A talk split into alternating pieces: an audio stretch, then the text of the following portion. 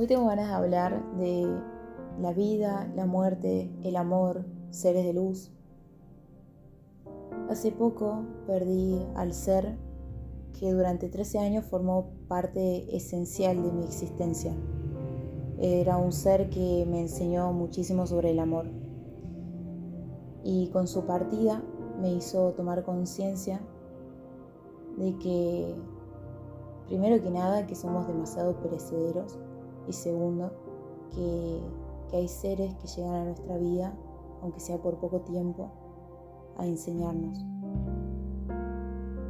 A estos seres a mí me gusta llamarlos seres de luz, que llegan, te enseñan y se van. Son seres que, que te aportan un montón, que su esencia, su esencia y su presencia impregnan tu alma, estos seres de luz, como dije, nos enseñan un montón y creo que en lo más profundo de cualquier enseñanza siempre está el amor. Enseñar a amar incondicionalmente es una de las cosas para las que vienen estos seres de luz a esta tierra. Amar sin esperar nada a cambio, amar sin ego y amar sin posesión.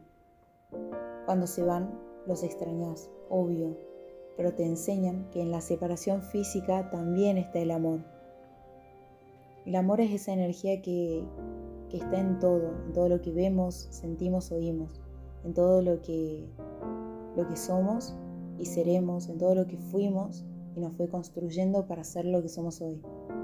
El amor es esa esencia que, que impulsa la vida. La vida también está ligada a la muerte.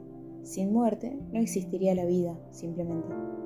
Las dualidades no son contrapuestas, son dos polos conectados contiguamente.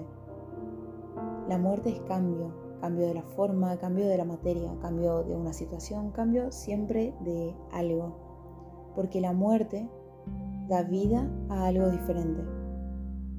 La energía que sale de un ser fallecido es una energía que, como dice la física, no se crea ni se destruye, sino que simplemente se transforma se transforma en todo lo que podemos percibir mundanamente, como también es energía que viaja por diferentes dimensiones.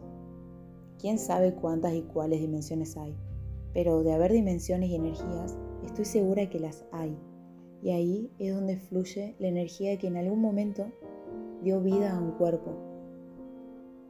Y si nos ponemos todavía más filosóficos, el envase físico siempre va a ser perecedero, mientras que la energía, el motor que da vida a ese cuerpo, que permite que ese cuerpo funcione, sigue después de existir ese cuerpo. Se cumple un ciclo y después se va. El cierre de los ciclos, la muerte de algo, el comienzo de otra cosa, es un cambio en la materia. Es solo eso. Esa energía nunca deja de existir. Y si ahora dejamos de pensar en la energía de un ser fallecido y nos centramos en nosotros mismos, ¿te das cuenta de que nunca vas a dejar de existir? Solamente vas a dejar este envase físico mundano, pero no sin antes expandir tu conciencia, que es realmente el propósito por el que venimos aquí. Finalmente quiero terminar con un escrito que es en realidad una plegaria indígena que dice, no te acerques a mi tumba sollozando, no estoy allí, no duermo allí. Soy como mil vientos soplando. Soy diamante en la nieve brillando.